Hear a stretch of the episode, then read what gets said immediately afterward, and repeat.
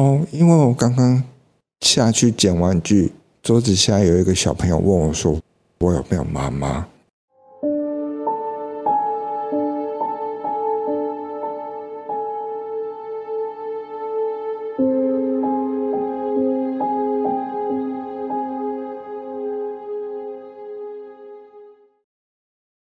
Hello，大家好，欢迎收听今天的 Blue Monday 聊聊天。聊天。本集将进入七月份的重要主题。我们在七月份的时候呢，会选择了多篇关于听众的投稿，他们所谓的恐怖经历以及恐怖故事，以及主持人本身的恐怖故事，与大家在这个特殊节日中与大家分享。很恐怖。由于我们被剪辑师规定这一集要以这样子的风格来去跟大家诠释，告诉大家今天这一集。我们就会是这样子的声音来讲故事。我是主持人坏宝贝，我是主持人美少年。本集节目由鬼话连篇前音效制作协助配音。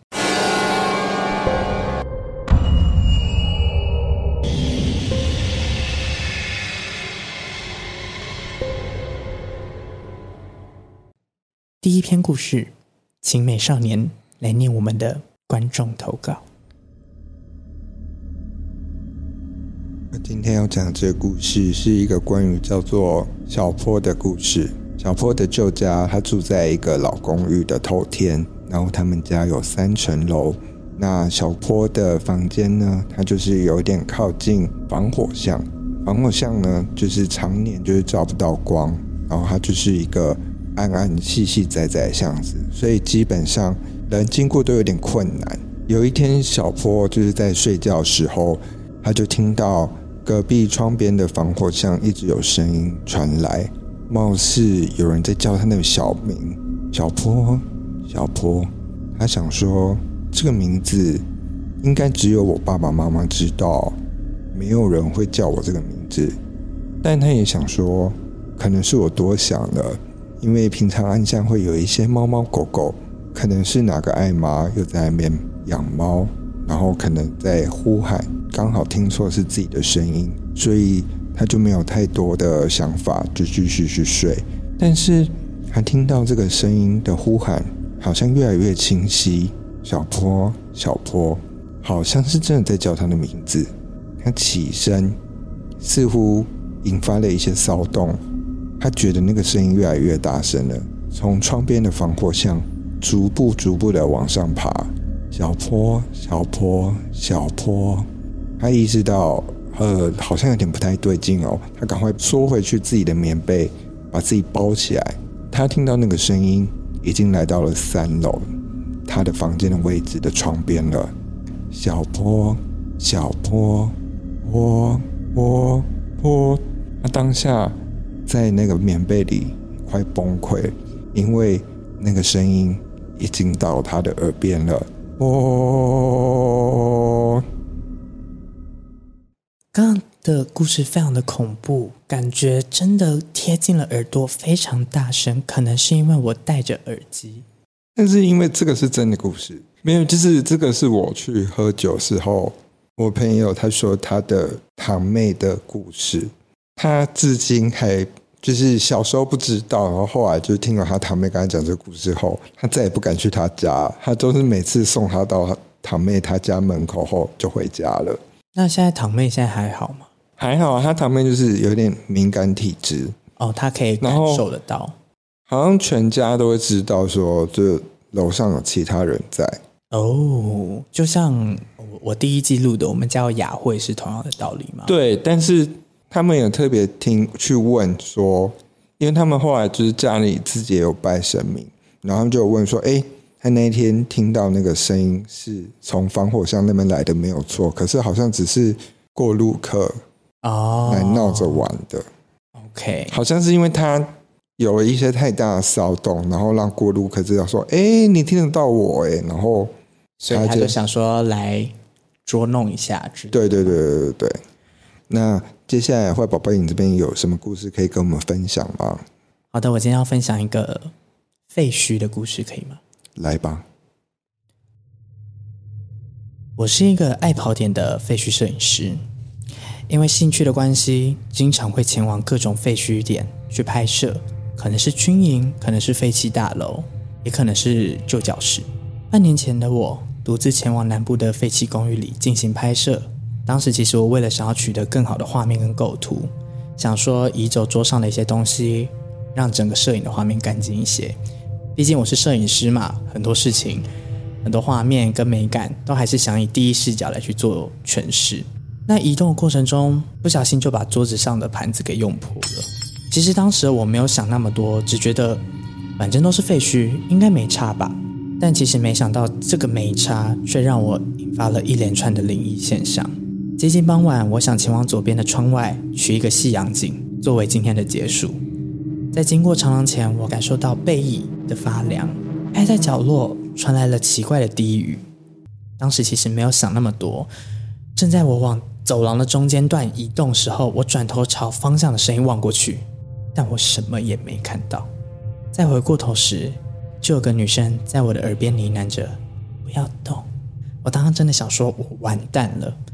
吓得我立刻蹲在地上，不断地骂着脏话，试图驱赶现在我不知道遇到的是什么东西。时间不知道过了多久，我真的很想赶快离开这里。一鼓作气，闭上眼，我狂跑出那一个废墟冬雨。回到家，我开始感受到身体真的累爆了，接连的开始高烧不退，好多天好多天。连工作也都不能，全勤我都直接泡汤了。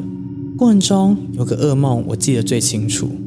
在梦中，我看到一个四五十岁的阿姨，不断地把碗筷摔碎，再赤手捡起握紧，满手血的笑着看着我，只说了以后要有礼貌哦。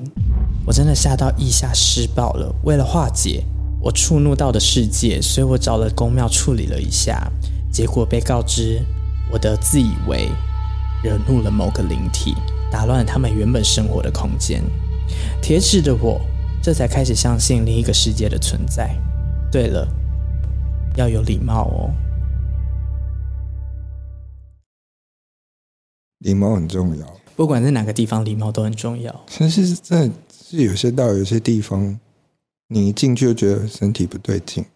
我觉得到每个地方，不管怎么样，都要保持着礼貌。我相信这个人为了摄影，一定是希望，但是希望把东西拍到自己希望的位置。不该动的东西就是不该动，因为那不是你的东西呢。因为我看有些直播都超可怕的。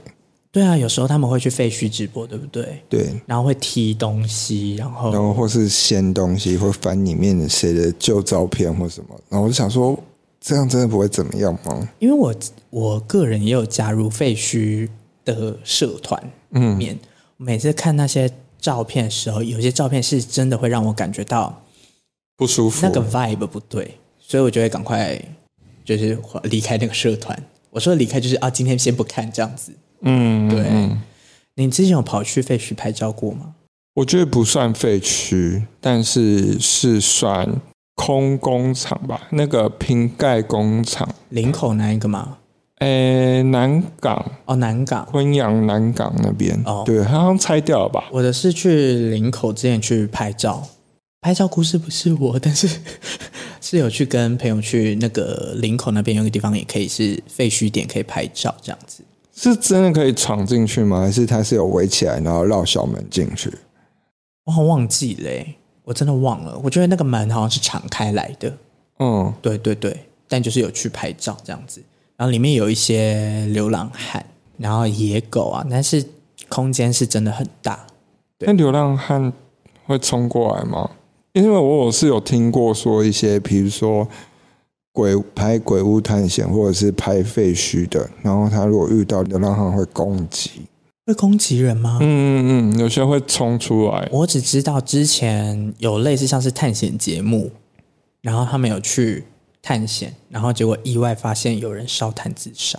哦，就是哦，车子里面有人这样子，有有上新闻，大家可以去查。那我快疯掉了，这个我真的一辈子会有阴霾。哦，我有去那个东京近郊那个经过而已啦，青木原树海。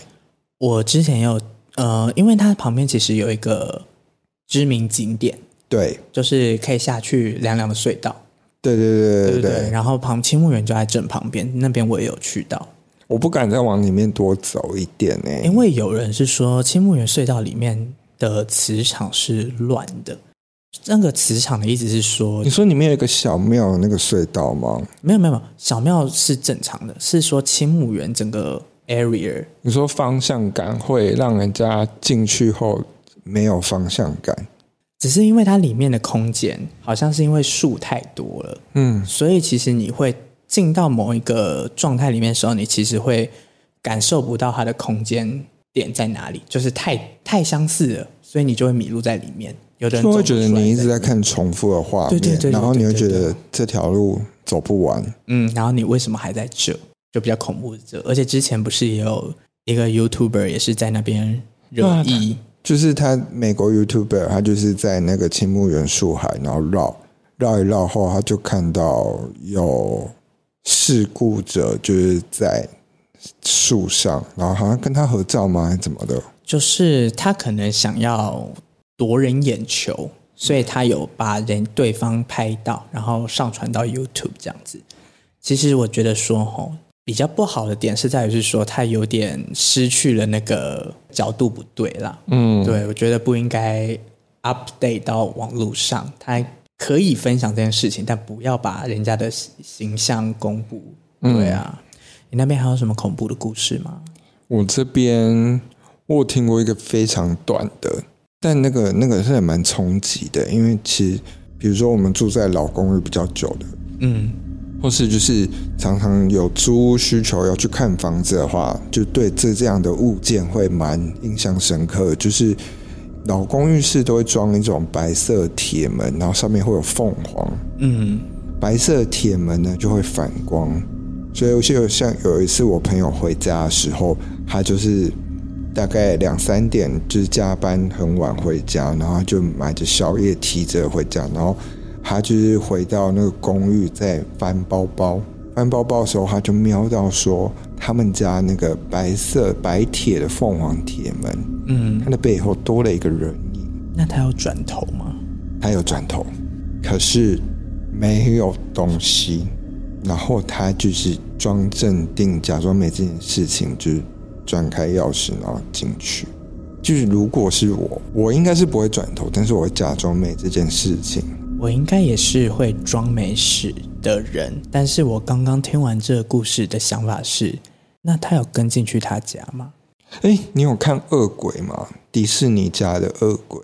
没有。它里面有讲了一个很可怕的概念，就是他说一个空间的门就是一个空间跟一个空间连接的。交界吗？交界，所以当你开了门之后，你等于是把这个结界打开，你是在做邀请。然后，所以它里面有有一些剧情就有演到，就是说一个人知道他被跟了，然后女主角从镜子里看到其他的好兄弟，他当下第一个念头是看那个家的门有没有关，结果他发现那个门没有关，他才赶快跑，带那个人赶快跑离那个空间，因为等于说你就是。开放这个空间让他进去了，就变成 Black Friday，蛮有道理的。其实就是啊，因为大家还记得，就我男朋友前阵子不是也有被压起来，对，压起来。那其实他在他的房间格局，依照你刚刚的论点的话，他有做了一个非常我觉得最不妥的事，就是他把他的镜子对着他的脚，就是整个格局都不大对，等于他。按照你刚刚的说法，他开了非常多通道进来。那他现在的状况比较好一点。他当时是我记得我那时候快速的讲说，他感觉自己会像进到 Upside Down 里面。那他觉得他自己就是漂浮着，他感受得到所有周围的状态，嗯，但他人不在自己的身体里面。嗯，但现在就是都调整完之后，现在每一件事情都很好。我不确定。鬼压床这个状态是我自己的错觉，还是当下就是身体太累？因为真的有有几次真的是那种，你会知道你自己没有完全睡着，可是你的手脚是不能动的，跟你想要开口却开不了口，开不了口，你真的是这样极力想要开口，然后把自己顶起来，可是你发现你没有办法，你的身体像是石化了，对。我有这种经验过，很长吗？不长。之前好，就是可能那一阵子的状态比较不好的时候。嗯，对。我是也是以前我是不是说铁齿？我是宁可信其有，不可信其无的人。就是直到有遇过一些比较不大能解释的事情之后，我才觉得哦，可能确实世界上有另外一个世界存在。像是什么？就像我之前第一季有分享过的故事嘛，我自己的故事。那其实那过程之中，我忘记我自己有没有提到了，就是有在比较过激一点的反应，不是我的反应，是灵动反应。是我有一次洗完澡，然后要开始换衣服嘛，在置物架内侧的袜子往外掉出来，你懂吗？它是放在内侧。嗯，收纳在里面的东西，嗯，但它是这样子往外掉出来的。那我当下也是维持着跟你那一位朋友一样，我就是假装没看到，就把它放回去，就离开。我没有觉得怎么样，但我就会觉得，哦，我知道这边应该有别人。嗯，因为我在外面租房子，然后我在上一个。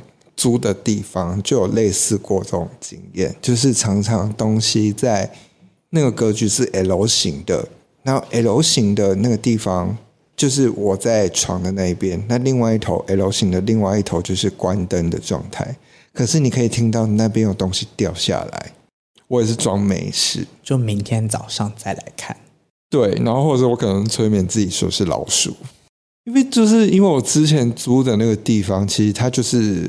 老透天，嗯，然后就是老透天，总共有三层楼，然后一层楼各成两户，嗯，所以我觉得本身那个地方就是已经有一点历史感了，所以我觉得好啦，就是大家和平共处就好了，不用去互相打扰。这边跟听众讲一个最主要怎么样去分辨的概念，就只要你觉得不对，那就是不对。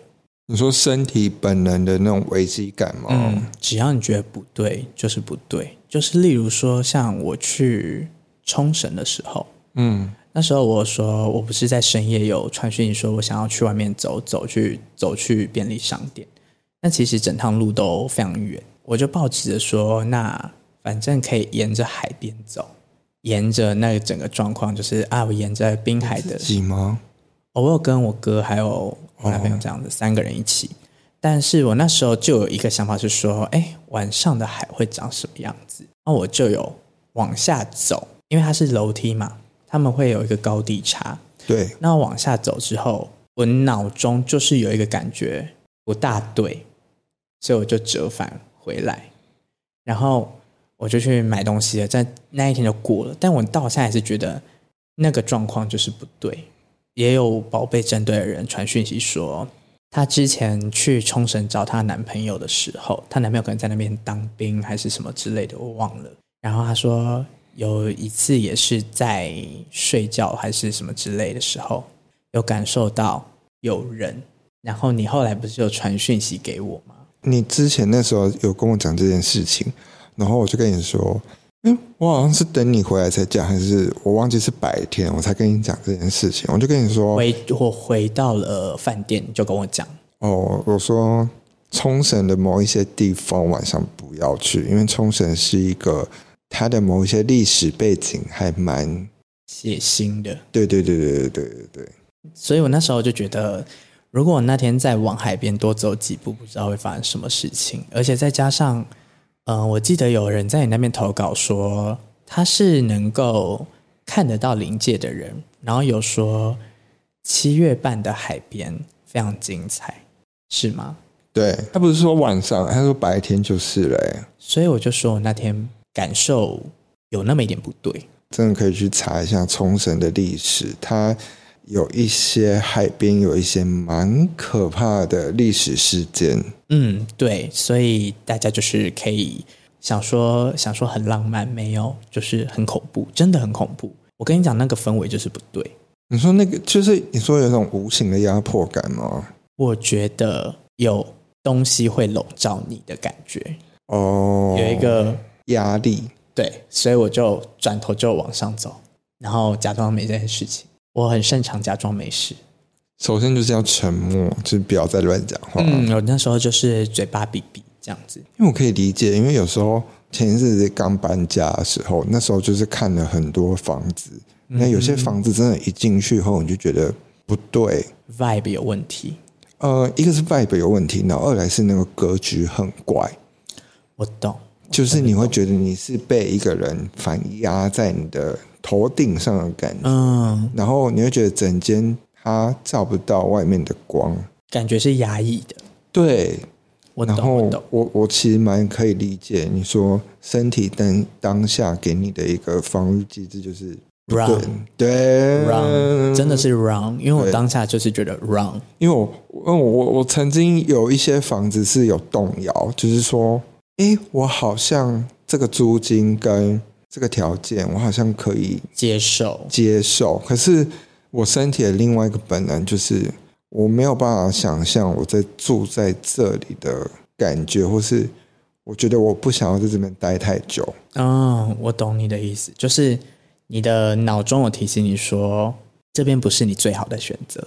对。然后哦，我这边还有一个故事，从上一季的时候。等我们录完，我才发现我好像没有分享到一个很劲爆的故事。那这就是我们家的，哎，我要讲一帮佣吗？还是说我讲小帮手好了？好，好，我们家有一些，呃，我们家会请小帮手嘛，然后他们就是岳阳过来工作。那其实我们家跟小帮手们相处都是非常融洽的，就是会一起吃饭、聊天啊、拍照，什么都会，就是像一家人一样。那位小帮手，我们就姑且称他为 Sunny 好了。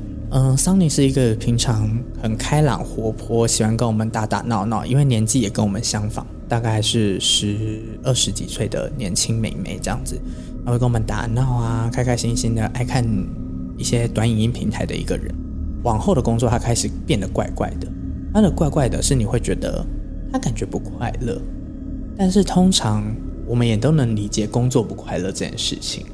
但是他比较像是整个人的情绪变得不一样了。他变得有点古怪，古怪到是你跟他讲话，他很像在晃神。嗯，然后他比较会有一种，你会感受到他不像他。因为我刚刚讲桑尼是一个很活泼的人，但他现在变成非常的阴暗。那我们想说，那他可能是家里有什么事情，或是他就是工作很累不开心。直到有一次，他就是呃工作上的需求，有跟他讲说，哦，我们今天要做哪些事情啊？讲一讲之后，他就突然间摔东西就离开现场，然后一直往回家的方向走。那是一个很长距离，他就这样一直自己靠着自己的蛮力走回家。那我们就想说，他是什么事情让他发了如此大的脾气要这样子呢？然后回到家之后，因为因为会担心嘛，他就跑走了，会担心。那回到家之后就问他说：“哎，你怎么了？你怎么了？”他说：“不知道，就是那不是我。”他一直重复这句话。他说：“那不是我，但是我很想哭。”自此之后，他就很常。以泪洗面，会哭，难以入睡，会呕吐，然后也吃不下饭，整件事情开始变得越来越诡异。我们当然也是担心他的健康，带他去看了西医，吃了药也没有好转，就是真的没有好转，他始终还是在吐。那我们就想说，那你最近有没有怎么样？他就有默默的跟我们说，他有时候照镜子的时候，镜子里面人在对他笑，他想说。可是他自己已经吓到，但他不知道怎么办，所以他已经知道有另外一个人，但他不知道怎么处理。这只是一个大概。那我们想说，好，既然西医已经没有办法解决这个问题，那我们就去找术士或者是道士来协助这个问题。那把小帮手带进去之后，他就立刻大爆哭。这是他真的大爆哭。看了之后，是他真的。有被附身，比较难的点是，他很像是在他的家乡被别人下了降头，所以要处理这件事情很难，但是有尽力处理到，让事情变得缓和一点。反正就是老样子，解决的方法都是那样，同样的样子。但他后来就是有变得好一点，那也跟我们讨论完说，他感觉他可能需要回家了。所以最终，桑尼还是又就回到他的家乡这样子。至始至终，那个镜子里面的人是谁，我们还是不知道。那你们还有跟桑尼联络吗？我觉得他应该回去后，应该可能要去解决问题吧。我耳闻是有解决掉，嗯、这只是那时候比较难以解释的问题。就是基于我们家一直常常被说有雅慧存在，也有人说我们家就是小帮手的房间旁边有一个类像是储物柜，我们会我爸有收藏酒，会把酒放在里面。他们说里面有人，但是我们也有跟我爸沟通过，嗯，我爸就说是我们多想等等的，他感觉也没有不相信。但他就是拒绝相信，他就是有一种想要不想要去面对这些事情啊。即便我们家的人已经跟他讲说一定有什么东西，嗯，但他就是觉得没事这样子，嗯，对。希望桑宁身体健康。嗯，因为我们那时候有想说他是不是可能工作上让他压力很大，可能有忧郁症的状况出现，因为状况很类似，但是他的状况比较像是他。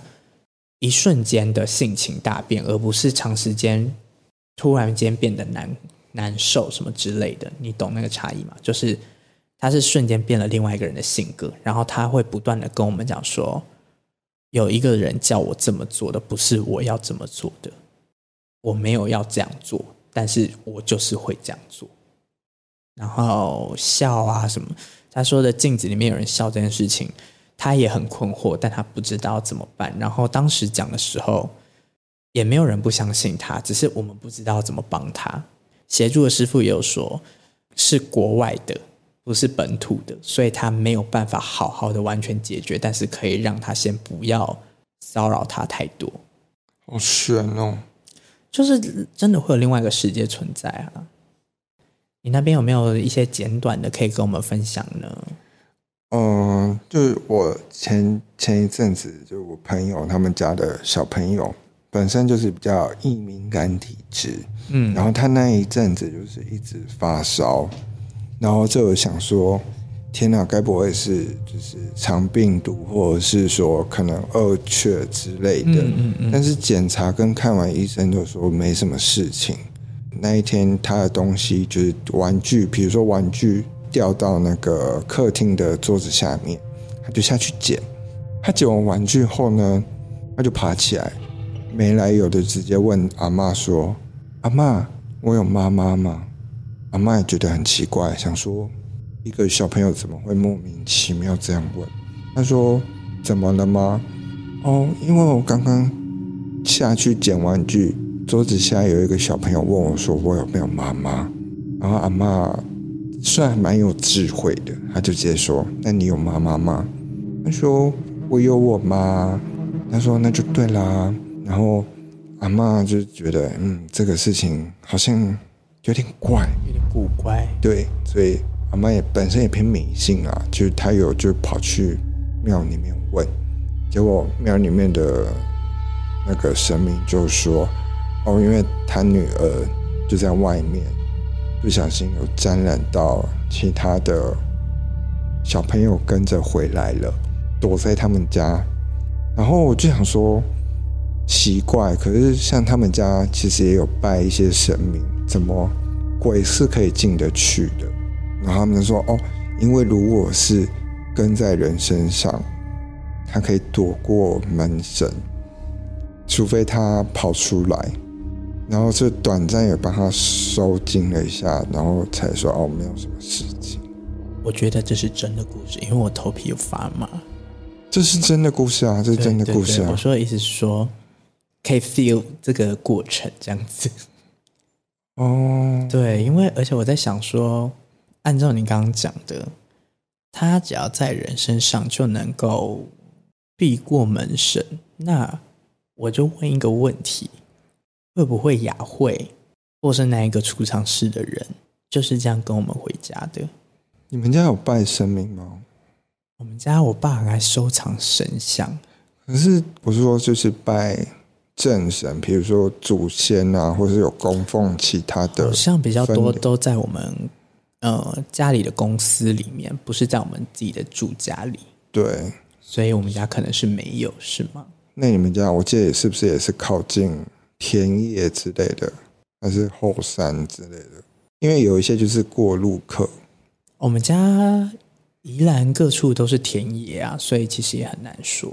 对啊，就是过路客啊。嗯、好啦，没事啦。就反正雅慧在你们家工作也蛮开心的。本集的恐怖故事分享就到这了。大家还喜欢本集的恐怖故事吗？如果喜欢的话，请分享给你的朋友。接下来我们要变回我们节目正常的节奏了，恐怖电影的分享大会。你刚刚头皮发麻是不是因为不能笑？然后觉得太憋憋到我觉得哦有点闷，然后有点压抑感。青木原森林那一个是 true，我没有我没有 acting。那时候我那个语塞是我真的，哎，我跟背有被 struck 一下。青木原森林那边的感觉很悬，真的啊，那个那个感觉真的是嗯无法言语，你真的必须要到。那个森林里面，你可以感觉到，哎，我真的很难解释那个解释那个状态。你会真的觉得世界上只剩你一个，很近，然后都是风跟树林。对，你抬头往上看是被包起来、被树笼罩的，嗯、然后它有一点像无限延伸出一个网子，很广大的空间感。对对对对对对，就是整体感觉你站在中，你站在每一个点都像站在正中间。对，但是很妙的是，你只要跨出那个森林，然后你走回那个马路上，又没有这个感觉。如果啦，它规划的好，就可以讲说它是城市里的世外桃源。但是因为它就是一个森林，所以只要误入，真的很有可能会出不来。没，它蛮多标语的、啊，他就是，就是说叫你不要再往前啦。对对对对对对对对对。好啦，我觉得我这边可以变回我正常的状态了。但我刚刚真的录到是有头皮在发麻、欸。我刚刚觉得蛮压抑的。对，因为我不能笑。嗯。或是我很想讲一下干话，但我不能讲。就是有一些比较没品的东西，就是我们有不小心憋笑一大段时间。对，因为我们怕。怕被骂，就是这一集不来人就会出来打手心。对，他令他进金姐这一集是有特别被调教过的，就是前面的故事一定要这样讲。那不知道大家喜不喜欢这种恐怖的感觉呢？说不定布莱恩讲完只剩前面恐怖只剩五分钟了。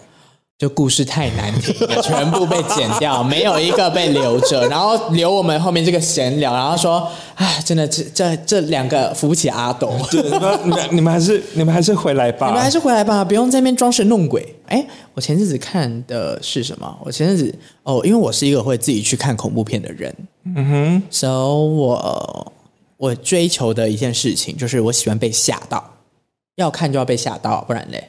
嗯，前阵子有看一部叫什么，我忘记了哦，《鬼打墙》。嗯，名字就这么直白。然后，哎，你哎，你你是在暗讽我们刚刚讲鬼故事的状态吗？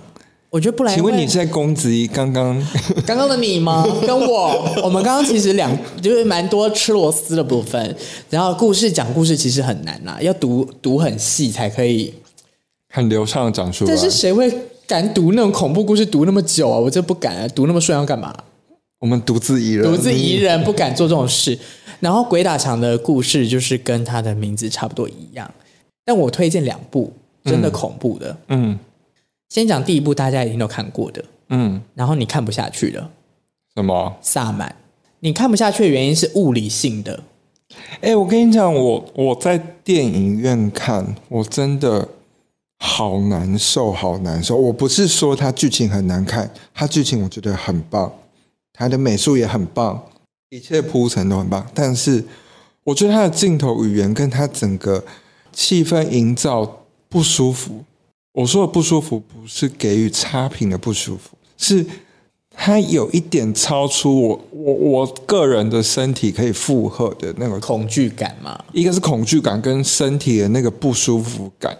是不舒服到我身体告诉我说：“你立刻马上现在给我 get out，就是 run，同样是同样的道理。run。对，我身体告诉我要 run。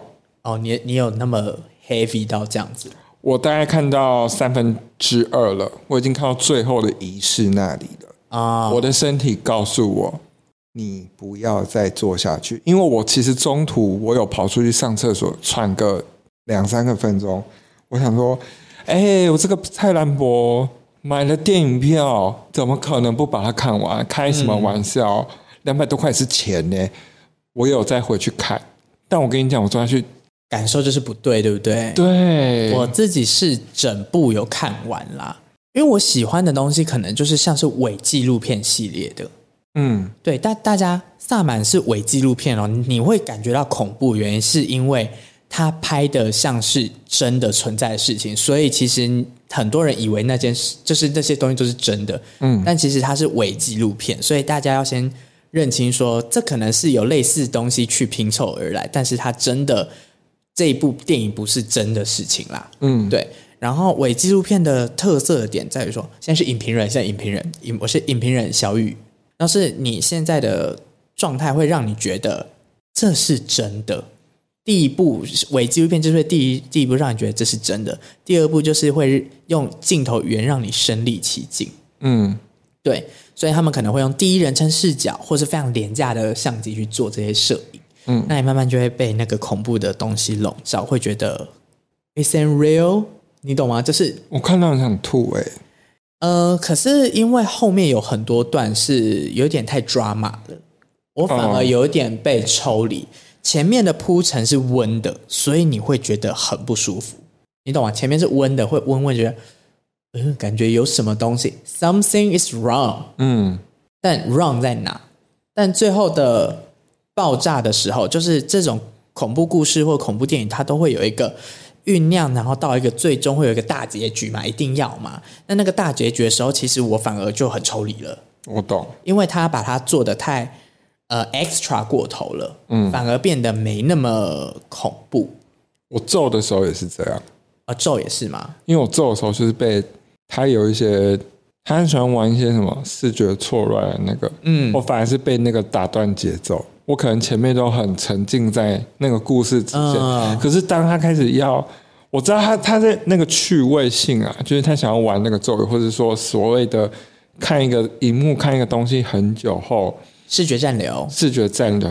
但是那个就会把我情绪给中断了。嗯，所以那个时候我一直没有把那个恐怖的感觉堆叠起来。堆回来对。对对对对对对。而且那时候这两部刚好是同时，基本上是同时间在院线上，他们分别代表了泰国跟台湾新的新一代的。鬼片的一个殿堂级的一个参考书。说实在话，嗯，但你说把两个比较起来，有人说他们两个很像，但其实我觉得完全不一样。只是说它都有很多宗教色彩在里面。呃，国家国我们就是国家自己的，因为我们会觉得很恐怖的原因是因为。咒它有太多我们生活中常见的东西跟元素了啊、哦，生活化。对，所以我们觉得这跟我们生活太贴近了，所以我会觉得很恶啊。哦、懂你的意思。然后我觉得像这种类型的，有一部亚洲国家在祭祀鬼神，或是在传统的历史文化，都会自然带出那种很独有的恐怖感氛围，嗯、像哭声就是。好复古，我好像没有看过哎。哭声他就在讲韩国的那种诅咒跟什么的哦，对。然后我觉得像刚刚前面提到那个近期上的那个恶鬼，他就是有点类似哭声，他也是在讲韩国的一些跟我们有些东西很堆叠，有些概念，比如说附身，或者是说你在镜子里面看到那个人，他是另外一个世界的世界的，所以他可以造出。不是你主本体，或是地上的阴影，可以看得出来你是不是被附身的这件事情，嗯，或是所谓的挖出来的古董里面，其实有其他住着其他什么样的东西，其实跟我们台湾有些宗教蛮像，嗯，有点像，就是不要乱乱把外面的东西带回家，是同样的道理，对对对对对对，跟晚上不要照镜子是有类似的东西，我能懂啊。就是有一种亚洲的恐怖禁忌，都是大致上有一点类似。对对对，就像国外也有碟仙，台湾也有碟仙、笔仙等等的，都是有同样的道理存在。那你刚刚讲到韩国，其实我还有一部也是非常推荐的，就是有一部是说废弃的医院。嗯，然后所以有人以这个东西为蓝本去拍了一部，也是像是伪纪录片的恐怖片，叫韩国鬼病洞还鬼病院，我忘记了。嗯，那恐怖的点在于是说，它比较像是心灵恐惧嘛。例如说，它会有一种，有些是 jump scare，对，jump scare，然后有些是让你觉得呃心里很压迫、很不舒服的，那它就是属于这一种的。它比较不是像是说哇直接吓你，所以它有真的出现恐怖画面吗？它的，我跟你讲，它也是伪纪录片。那它跟你们讲，就是有我们之前有跟人家聊过，为什么这些纪录片的这种恐怖片的人。的人选不会是选一些比较知名的演员，嗯、原因是因为让你有生活上的代入感。嗯，所以有些人可能是演了这一部之后，他可能之后也不会再有其他作品，他可能会去舞台剧或什么之类的。所以你有时候看到恐怖片，他们没有延续同样的人马，都是因为他要让你有一种觉得说，哇，这一切事情就是有这群人，所以那一部他们就标榜全员新人来拍这部，然后他就是。用了一些类像是会有那种灵动反应啊，就跟我们以往以前看的那些恐怖节目一样，那些灵动反应等等的，然后最后一发不可收拾的这样子的一个过场。然后那时候为什么也会看到这一部？是其实是我本来要找一位朋友跟我一起去看，但最后我被放鸽子。所以你自己去看，然后我还坐在第一排哦。然后我就想说我要忍住这样子，但有一次我好像忘记看什么了，好像类似像咒怨那一种东西。真的有那种独自自己去看，然后不小心叫出声的人，我就觉得很。哎，我觉得 jump scare 真的很没品哎。但是就是他们一定要用到的素材啊。我觉得欧美电影很喜欢用。我我觉得现在的恐怖片都比较偏，没有像以前那么恐怖了。对，不知道为什么。没有，就是大家有在收。哎，真的吗？嗯。大家现在要为什么要客气这件事情啊？那个就很像游乐园的游乐设施哦，它就是碰。吓到你，像萨满，耳是耳在，它是画面上的 creepy，它不是冲出来的那种。呃，它也是就是那种铺张很久。那厨房那一段很恶哎、欸。哦，我想起来你在说哪一个，你立刻讲我就知道了。对啊，凤凤梨嘛。对啊，那个那个不是，它不是冲出来的，它就是你看这个画面就是不对劲，就是不舒服。就是如果你今天是。管理员，然后你看到你可能就是明天会离职。哎，我不敢当管理员呢，我不敢看监视荧幕啊！我前阵子还在跟我朋友说，管理员感觉如果深夜的话，感觉很幸福。不会，他们都在睡觉。对啊，说说他们很幸福啊，而且还会打手游，会打睡小会打传说，然后睡觉。没有啦，我们不可以这样子，也是有可能有尽忠职守的，有尽忠职守。对，但是我常看到的是这样子啦。对，会带漫画一整叠，去白鹿洞借这样一季啊，回来看啊，好幸福哦！就觉得其实蛮适合我们两个的工作。我们才几岁而已，有现在很多年轻的，你不要这样子。哦，好，我道歉，我道歉。对啊，那你你自己在七月份会特别要拜东西吗？还好，还是基本的心诚则灵就好了。嗯，对，我不会太，我觉得多半就是不要。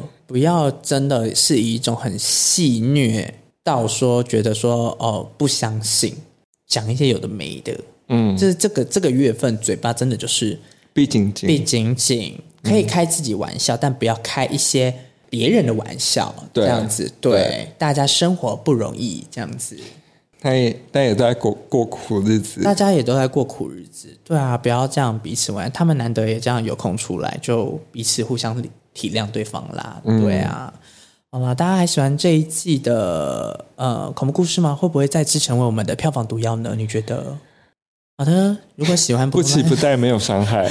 好的，喜欢 Blue Monday 聊天的话，记得帮我们暂定分选出去到世界各处。我相信这一集剪完可能只有两分钟、五分钟、十分钟，或是报废也有可能，就是听档完，然后不然剪不下去。也有可能，所以不是就是 bonus，就 bonus 嘛。对，会不会太好啊？还是我们要对自己有信心？我不敢，拜拜。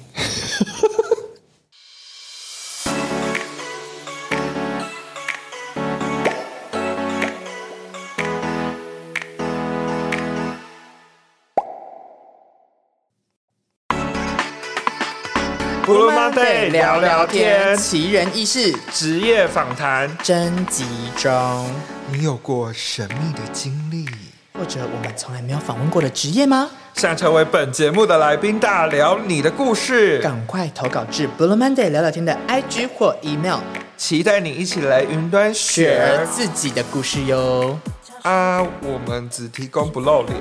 只追求听感啊，就是不协助变声，不能变花栗鼠，就是我们做不到哦。因为我们设备 设备也是蛮，我们剪辑功力没有那么强啦。对对对对，对。好，那欢迎大家投稿你的奇异工作，或者是你有神秘的经历，都欢迎跟我们分享哦。等你。